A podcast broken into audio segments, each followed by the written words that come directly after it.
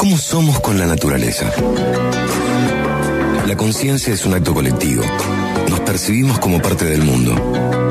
Un eslabón que aporta al planeta entero. Llega a Te Quiero Verde. Maggie Gaviar. Con hashtag Semillar. Un espacio para repensar nuestro vínculo con la tierra. Hola a todos, bueno, bienvenidos a este nuevo espacio de Semillar. El tema de hoy es eh, un tema muy amplio, muy complejo. Eh, la idea es poder abrirlo hoy, poder traer unas primeras, unos primeros acercamientos y después ya más adelante iremos profundizando un poco más. Eh, personalmente a mí este tema me atraviesa mucho, es un tema que vengo militando hace muchos años y, me encanta, me encanta poder hablarlo, me encanta escuchar otras voces, así que eso, es una, también una invitación a poder llevarnos reflexiones, traer otras, eh, otras voces, otros diálogos.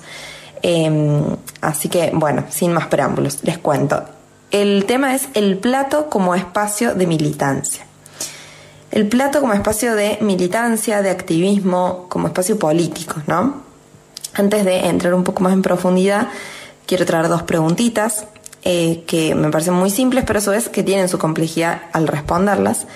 Y son, ¿qué comemos cuando comemos? ¿Y comemos productos o comemos alimentos?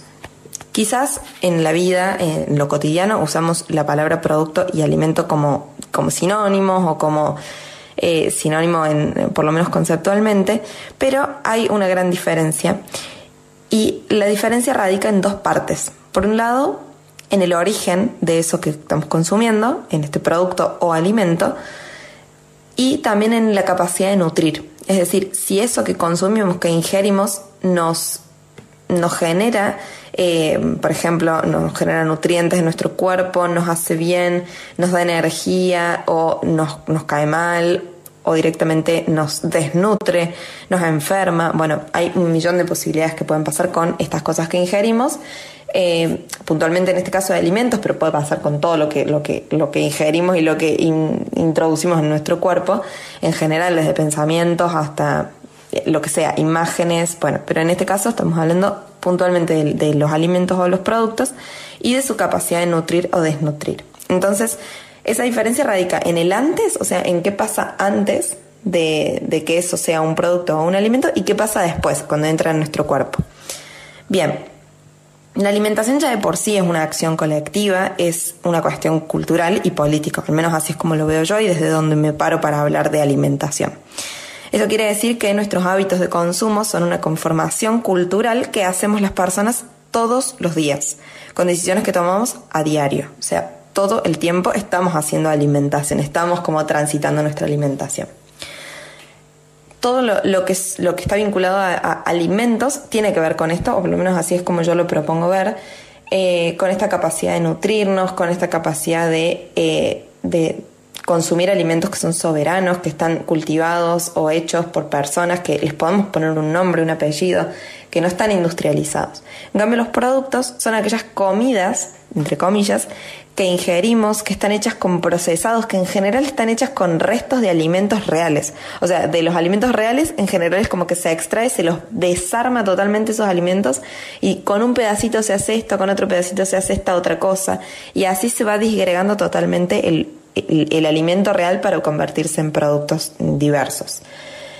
No es casual que estos productos sean nocivos con las personas humanas que los consumen. Pensemos, por ejemplo, eh, el caso de las hojas, supongamos, el, aceite de soja, el aceite de palma, son aceites muy pesados que se utilizan mucho en la industria de, la producción de, procesados eh, y nos enferman, claramente, porque están genéticamente modificados, porque tienen un montón de, em, de procesos hechos que, que, no son naturales y que nuestro cuerpo no los puede naturalizar bajo ningún punto de vista porque no le pertenecen. Entonces, se vuelve como algo complejo de digerir en todo sentido.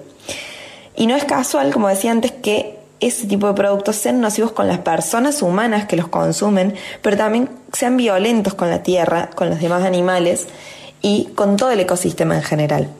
Los productos procesados, los comestibles, son el fiel reflejo de un sistema agrícola violento opresor y completamente funcional al capitalismo extractivista y patriarcal. Esto también suena un poco quizás tajante, pero es una invitación, es, es mi, mi, postura compartida desde mi corazón y es una invitación completa y llana para que podamos pensar y repensar qué estamos comiendo cuando ingerimos y si realmente lo que comemos nos alimenta o no. Bueno, espero que nos encontremos el sábado que viene. Les mando un abrazo.